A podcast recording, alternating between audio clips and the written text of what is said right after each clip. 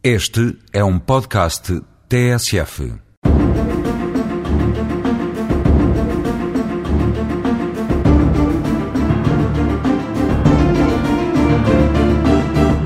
O casamento é o contrato celebrado entre duas pessoas de sexo diferente que pretendam constituir família mediante uma plena comunhão de vida.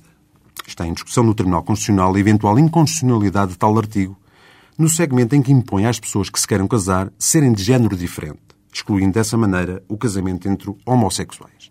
Essa inconstitucionalidade traduz-se eventualmente na violação do artigo 13 da Constituição da República Portuguesa, que afirma que ninguém pode ser prejudicado ou privado de qualquer direito em razão, nomeadamente, do seu sexo ou da sua orientação sexual.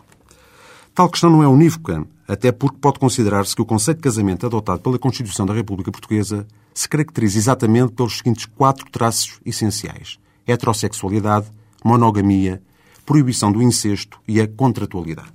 Importa dizer que, curiosamente, no caso da união de facto, que consiste numa comunhão duradoura de vida em condições análogas às dos cônjuges, por um período mínimo de dois anos, é reconhecido juridicamente o relacionamento, quer entre pessoas de sexo diferente, como do mesmo sexo.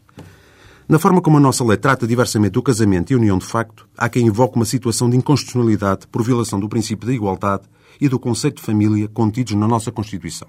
Mas tal inconstitucionalidade não tem, em geral, sido reconhecida por se entender que nos encontramos face a realidades substancialmente diferentes que não impõem essa igualdade de tratamento, havendo mesmo quem defenda que a equiparação absoluta entre uma e outra realidade é que seria inconstitucional.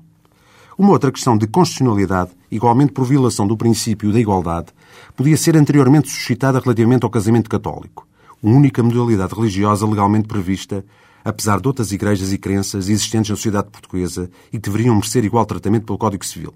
Mas essa questão mostra-se ultrapassada desde a publicação da Lei da Liberdade Religiosa.